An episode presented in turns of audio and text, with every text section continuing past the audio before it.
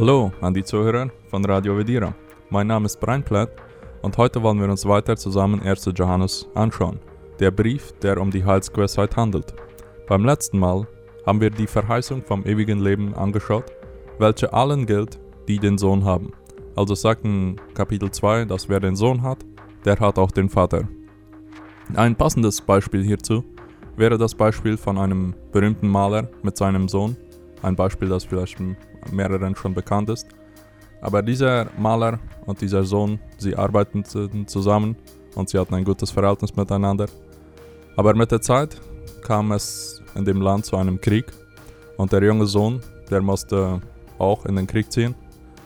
Und nach einer Weile, der Vater wusste nicht viel Details, er wusste nicht genau, was da jetzt alles passiert war, aber er wusste, dass sein Sohn gestorben war in dem Krieg. Und nach einer Weile, nach dem, also als der, als der Krieg schon beendet war, nach einer Weile kam ein junger Soldat zu diesem berühmten Maler und er erzählte dem Vater, dass er zusammen mit seinem Sohn gekämpft hatte. Und es kam, es kam dazu, dass sein Leben ganz in Gefahr war. Er war eigentlich ausgeliefert oder er war in einer, er war, kam in die Schusslinie von den Feinden aber auf einmal hatte dieser, der Sohn von dem Maler, er hatte sich vor dem jungen Soldaten gestellt und so, er hatte den Schuss abgekriegt und war dabei, hatte dabei sein Leben verloren und dadurch hatte, war dieser junge Soldat überlebt. Und er hatte einen, er wollte dem Maler ein Bild geben, das er gemalt hatte. Er war, der junge Soldat war nicht ein großer Künstler, er konnte nicht jetzt wirklich sehr gut malen, aber er hatte sich sehr Mühe da, darum gegeben, ein Bild von diesem Sohn zu malen.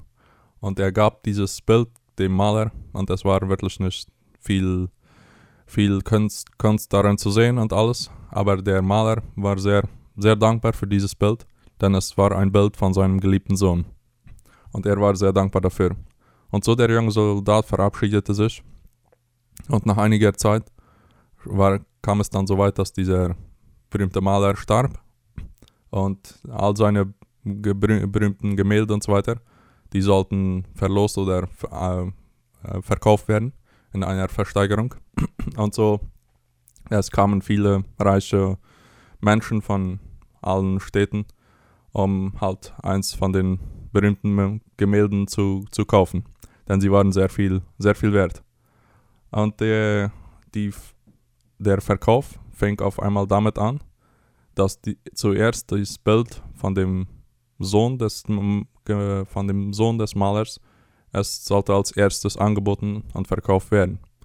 Und da es ja überhaupt nicht äh, schön war und attraktiv und künstlerisch, so wie all die anderen Gemälde, da, daher waren, waren die Menschen unzufrieden und keiner wollte dieses Bild kaufen. Auf einmal in der Menge hob eine Person die Hand und es war der junge Soldat, der das Bild gemalt hatte.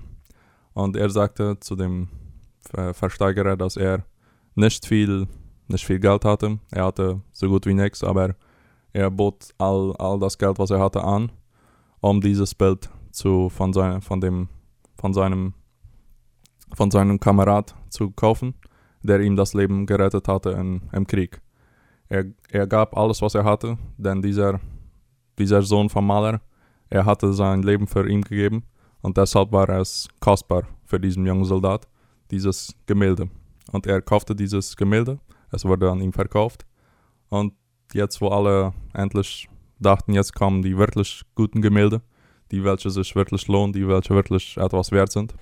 Und auf einmal sagte der, der Richter, dass die, dass die Versteigerung hiermit beendet war. Und er holte das Testament vor von dem berühmten Maler und äh, las darin, dass der Maler geschrieben hatte, dass die Person, welche den Sohn nimmt, die nimmt auch alle anderen Gemälde. Und dasselbe Prinzip haben, finden wir im Christentum, dass derjenige, der den Sohn hat, der nimmt, der hat damit alles. Jesus ist alles im Christentum. Und derjenige, der diesen Sohn hat, der sein Vertrauen auf ihn setzt, der alles aufgibt für Jesus, die, diese Person, die, hat, die kriegt damit alles. Und dieses Bild zeigt einfach sehr gut, einfach wie die Verheißung vom ewigen Leben, die gilt denen, die den Sohn haben. Die Welt wollte nichts von dem Sohn wissen, aber diejenigen, welche den Sohn haben, die, die kriegen damit zuletzt alles, was, was man sich nur vorstellen kann.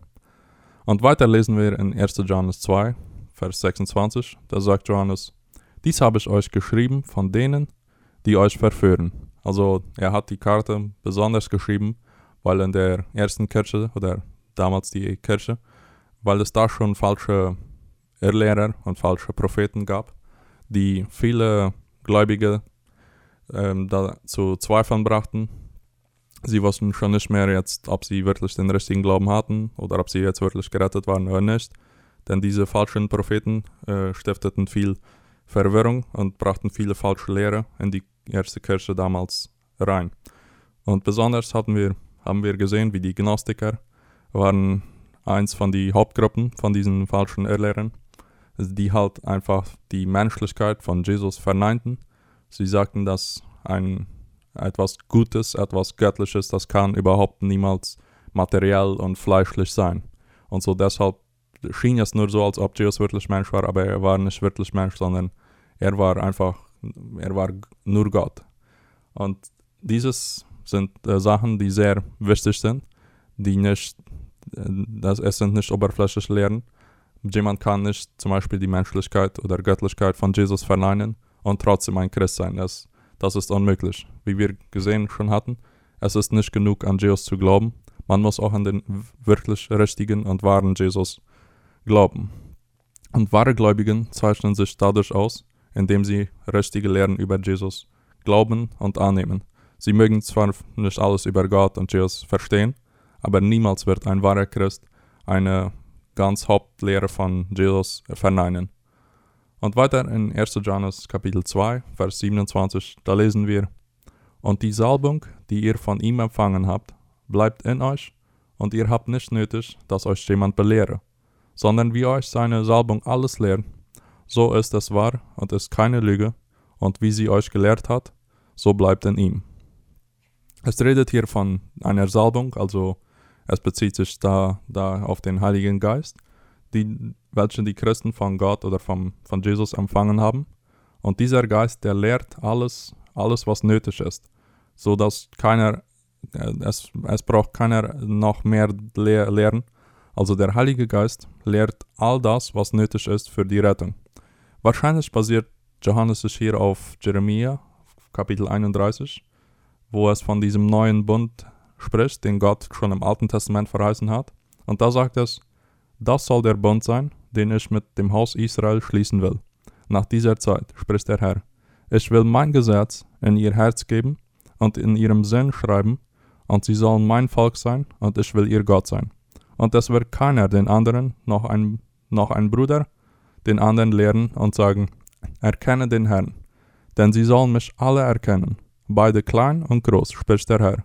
Denn ich will ihnen ihre Missetat vergeben und ihre Sünde nimmer mehr gedenken nach Jeremia 31, Verse 33 und 34. Also hier verspricht es, verspricht Gott, dass im neuen Bund er wird dafür sorgen, dass keiner dem anderen Bruder braucht lehren und sagen, erkenne den Herrn. Der Heilige Geist im Christen führt dazu, dass der Christ seinen Herrn und Retter kennt.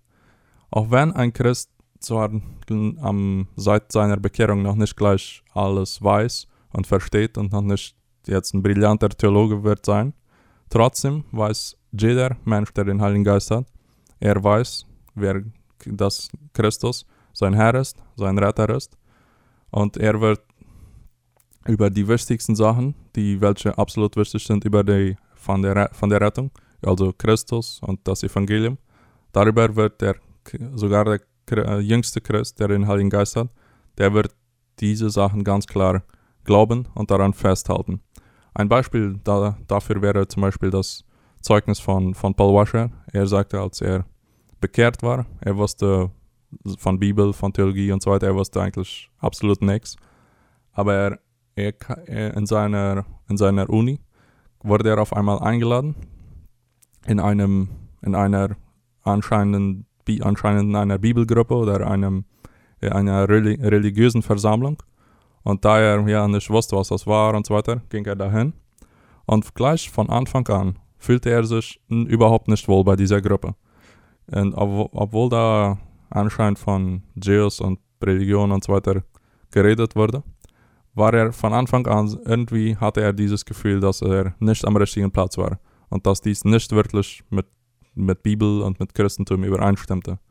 Er ging zu einem älteren Mann und sagte es ihm und fragte, was, wieso er so etwa, wieso er sich so schlecht fühlte bei dieser, dieser Gruppe da bei der Uni. Und der ältere Mann sagte, dass diese Gruppe eins von den schlimmsten Sektengruppen überhaupt war an der ganzen Uni. Und so, obwohl Paul Washer nicht gleich ein Theologe war, nicht gleich jetzt viel von Bibel und Theologie und also all solche wichtigen Lehren und so weiter jetzt wirklich verstand und ge gelernt hatte. Aber trotzdem, von Anfang an wusste er, wer dass er an Christus glaubte und an dieser Gruppe wurde wenig von Christus äh, betont oder gesprochen. Und er wusste von Anfang an, dass Christus war sein Retter und Christus war kostbar für ihn. Das ist, was ein, ein, sogar ein junger Christ, der hat dieses klar, dass Christus ist kostbar für ihn. Das Evangelium an Christus, die Person von Christus, an diesen, an diesen Sachen wird ein, sogar ein junger Christ schon ganz fest äh, anhalten. Das heißt nicht, dass, wenn es davon redet, dass die, welche die Salbung haben, die brauchen, äh, die haben es nicht nötig, dass ihnen jemand belehre. Das heißt nicht, dass ein Christ nicht kann Neues lehren.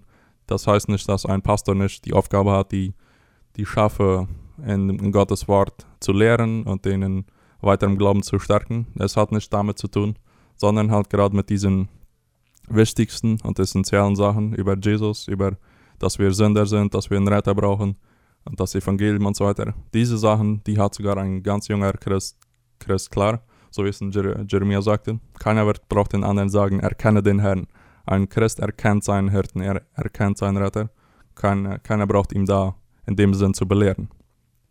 Und weiter in Vers 28 und 29 schreibt Johannes dann noch, Und nun, Kinder, bleibt in ihm, damit wir, wenn er offenbart wird, freimütig reden und nicht zu Schanden werden vor ihm, wenn er kommt. Wenn ihr wisst, dass er gerecht ist, also Jesus, so erkennt ihr, wer die Gerechtigkeit tut, der ist von ihm geboren. Also die, welche weiter an Jesu Evangelium bleiben und daran festhalten, daran glauben, die haben nichts zu befürchten an Jesu Wiederkunft. Und da Jesus gerecht ist, so wie, er, wie, wie John sagt, wenn ihr wisst, dass er gerecht ist, so erkennt ihr, wer die Gerechtigkeit tut, der ist von ihm geboren. Also die, die Lehre ist, dass Jesus gerecht ist. Die Gerechtigkeit von Jesus ist die Lehre, die dazu führt, dass der Christ auch wird ein Leben in Gerechtigkeit wandeln. Er wird nach Gerechtigkeit streben, nach Gerechtigkeit hungern. Und diese Lehre führt zur Praxis und zeigt sich darin, dass ein Christ will ein gerechtes Leben führen. Und wahre Christen zeichnen sich aus, indem sie sich also nicht verführen lassen von falschen Lehren. Der Heilige Geist zeigt und lehrt ihnen die wichtigsten Lehren, um die Christen halt und die Christen halten fest immer zu diesen wichtigsten Lehren. Und es ist nicht nur intellektuell, was sie sich festhalten an diesen Lehren, sondern es ist die Grundlage für jegliche christliche Praxis in ihrem Leben. Und dadurch zeigt sich dann aus, dass sie wirklich gerettet sind. Und möge Gott schenken, dass wir nie die wichtigsten Lehren von Jesu Evangelium sein lassen oder anzweifeln. Mögen wir fest und standhaft darin sein und bleiben. Und mögen wir Jesu ähnlicher werden, der halt gerecht ist. Mögen wir auch ihm ähnlicher werden und auch immer mehr gerecht sein und nach Gerechtigkeit hungern und nach Gerechtigkeit streben in unserem Leben. Und so wie das werden wir uns nicht schämen brauchen an am Tag, an dem unser Herr und Retter wieder, wiederkommt. Gottes Segen an jeden Zuhörer. Auf Wiederhören.